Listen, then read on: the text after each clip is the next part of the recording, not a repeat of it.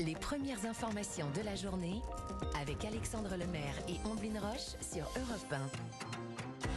Très bon début de semaine avec Europe 1, 6h11. Vous êtes peut-être en vacances, ça veut dire que vous êtes alors très matinal. hein. En tout cas, c'est Oui. l'ouverture du pressing. Et vous êtes les bienvenus. Nous sommes rejoints, euh, comme à chaque fois, par Dimitri Vernet. Quel article avez-vous repéré dans la presse ce Eh bien, matin? Tout d'abord, je vais commencer par une affirmation. Nous sommes le lundi 24 avril. C'est oui, tout à fait Alexandre, exact. Bien sûr. Bon, figurez-vous qu'il y a 30 ans, jour pour jour, un certain Max Valentin enterrait quelque part en France en pleine nuit, à 3 heures du matin, une chouette d'or, une statuette parée de pierres précieuses d'une valeur d'un million de francs, estimée aujourd'hui à 150 000 euros. Son Ah oui. but créer une chasse au trésor basée sur des énigmes qu'il a publiées dans un livre. Et si je vous en parle ce matin, c'est parce que cette chasse, cette chasse elle n'est toujours pas terminée. Et oui, 30, 30 ans, ah après. oui. Et oui, toujours, personne l'a personne l'a trouvé. C'est ce que nous relate le, le- le quotidien 20 minutes. C'est la plus longue chasse au trésor encore en cours dans le monde, pour vous dire. Et oui, 30 ans que des milliers de chouetteurs, c'est comme ça qu'on les appelle. Chouetteur. Et oui, ceux qui cherchent cette chouette n'arrivent pas à résoudre les 11 énigmes présentes dans ce livre, permettant de retrouver bien au mètre près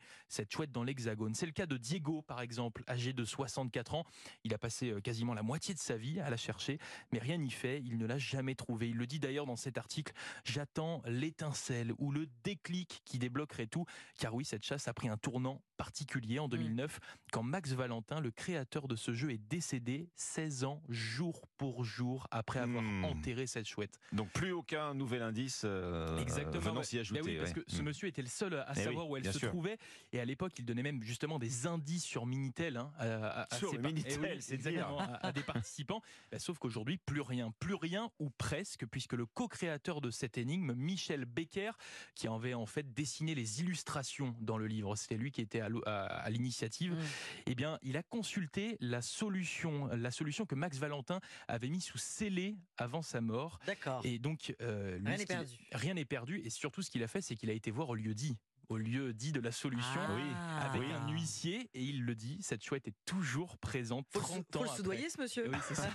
Bah, comme on aurait pu le faire avec Max Valentin. C'est vrai, C'est vrai, c'est vrai. Et oui, et cette chouette est toujours présente 30 ans après dans l'attente du meilleur enquêteur. 30 ans après, la chouette d'or fascine toujours autant. C'est un chouette article à retrouver dans 20 minutes ce matin.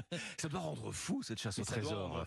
Bon, en, 30 en ans. même temps, si ça fait, elle, elle vaut 150 000 euros, c'est ça? 150 000 euros. Si ça fait 30 ans qu'on cherche, ramener au taux horaire. Euh, Mais elle a une autre valeur maintenant. Oui, c'est plus que pécunier. c'est- au-delà de ça, ah oui, bien sûr, C'est ça. 30 évidemment. ans, euh, je pense qu'il y aura une vraie valeur pour ceux qui la cherchent depuis autant de temps. Enfin, c'est Oui. c'est- c'est Historique. inestimable. Bon, qu'est-ce que vous attendez, Omblin alors? Faut vous y mettre, vous aussi, là? Là maintenant La chasse à la chouette, là. Oh là là, la chasse à la chouette. Bon, votre sélection ce Ah bah, je vais vous parler du partenaire indispensable des matinaliers, euh, l'allié des champions, hein, qui se lève tôt. On l'a longtemps décrié, rendu responsable de tous les maux. Euh, c'est mauvais pour le cœur, disait-on. Mhm. Réhabilitation du café ce matin. Pour bien commencer ma petite journée et me réveiller, moi j'ai pris un café, un arabica noir et bien corsé. J'enfile ma parka, ça y est, je peux y aller. Un arabica noir et bien corsé, mais surtout bon pour la santé, nous dit le Parisien aujourd'hui en France. Euh, oui, on lui attribue des vertus, quelques nouvelles vertus d'ailleurs. Dire pour commencer que nous sommes inégaux face aux propriétés euh, bienfaitrices euh, du café. La moitié de la population l'élimine lentement, c'est-à-dire garde plus longtemps un taux de caféine dans le sang élevé. Euh, où il garde un taux de caféine dans le Mhm. sang élevé, le taux. L'autre moitié l'évacue plus rapidement. Et ce sont ceux qui conservent un taux de caféine plus élevé qui profitent des avantages de la boisson. des Ah, avantages contre le diabète. Le chef de l'unité nutrition santé à l'hôpital Bichat à Paris explique dans le quotidien Le Parisien aujourd'hui en France que les risques de diabète sont moins élevés pour les buveurs du petit kawa. Il a aussi un impact positif sur le poids. Les personnes qui conservent la caféine dans le sang sont plus minces. Selon l'INSERM, à Lille, la caféine pourrait améliorer les capacités d'apprentissage et de mémoire. Bon à savoir avant les prochaines épreuves du bac français et philo et avant les partiels hein, à l'université. C'est vraiment. On y pense aussi. Hein. Et puis le cœur, vous allez me demander, eh bien rien sur le risque d'infarctus dont on l'accusait, aucun risque accru de maladie cardiovasculaire, disent les chercheurs, quelques palpitations tout au plus. Bon. On parle bien sûr ici d'une con- d'une consommation quotidienne modérée, hein, entre 3 Ça, et, et j'allais 5 dire. Oui, oui. tasses. Alors pas 3 et 5 tasses par heure. Tout est hein. une question de mesure. Si c'est 3 ou 5 litres, euh, C'est ça. là, on change de. La journée. là, ça tape. hein. Voilà, du café filtre euh, ou espresso. On évite aussi les 3 grammes de sucre. Oui, À possible, chaque- oui. oui. chaque fois. Tu veux préparer le café?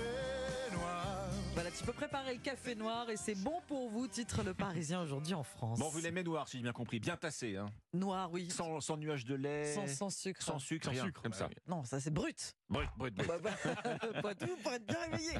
C'est à vous, Alexandre. Euh, une question très judicieuse, tiens, dans le journal du dimanche, en kiosque depuis hier, mais pourquoi les concerts sont si chers? Vous l'avez euh, forcément remarqué si vous vous faites parfois ce plaisir euh, malgré l'inflation, s'offrir une place de concert, eh ben, ça fait plus en plus de mal au porte-monnaie. Il n'est pas rare que le tarif dépasse 200 euros pour les grandes stars en tout cas. Allons voir en France, tiens, euh, l'enceinte où elles se produisent, le Stade de France. Ah, Demandez oui. le programme, messieurs, dames, le 26 mai.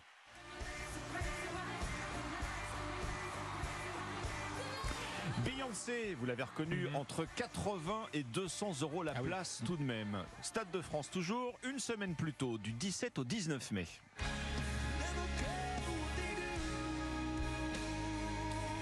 Metallica, pareil, 80 euros les places les moins chères et ça monte jusqu'à 340 euros tout de 300, même. Voilà, Ah oui. 80, c'est tout en haut derrière le pilier. hein. Ah, 80, oui, c'est ça, c'est exactement, près des toilettes. La première raison à ces tarifs de dingue, euh, bah, c'est peut-être tout simplement que même à ce prix, les places, elles continuent de trouver preneur. En Eh tout oui, cas oui, pour les oui. stars. hein. Mm. Euh, pour sa tournée des stades l'année prochaine, par exemple, Mylène Farmer, on le sait, a déjà écoulé toutes les places. Mais oui. Plus d'un demi-million, hein, 550 000 places. Quand on aime, on ne compte On pas. ne compte pas, on ne compte pas, et les prix vont ainsi de 55 à 185 euros. Alors le principal syndicat en France de la musique live, le Prodis, met logiquement en avant l'inflation, bien sûr, hein, Mhm. comme dans tous les secteurs d'activité, il y a les frais d'hôtel, de restauration, de transport, d'énergie, tout ça se, se répercute euh, forcément sur le prix des billets.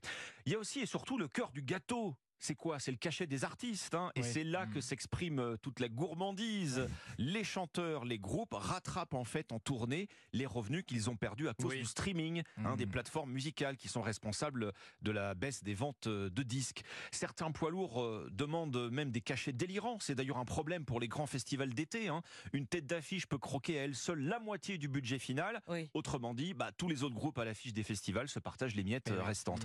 Ainsi, des groupes comme Muse, The Cure, Billie Eilish vont ramasser chacun plus d'un million d'euros euh, pour les festivals euh, à venir cet été. Réaction dans le JDD du leader d'Indochine, ça me dégoûte. Voilà ce que Nicolas Sirkis euh, dit euh, de certains de ses collègues. Il dénonce euh, leurs abus, hein, trop gourmands sur les tarifs. Indo- Indochine qui, qui assure euh, rester à 50 euros en moyenne le billet. Il faut déjà les sortir, hein, les 50 c'est ça. euros en période d'inflation quand le budget loisir est raboté. Pourquoi les concerts sont si chers? C'est à lire dans le journal du dimanche. Votre dernier concert, vous avez payé très cher. Ça remonte loin. Je, je- je ne saurais même plus vous dire. Ouais. Je, Oui, ouais. les- Quand on aime, on ne compte pas. alors. Quand on est, on ne compte pas, c'est vrai. Merci Alexandre. La Vous me parlez du prochain. Vous. Merci Dimitri.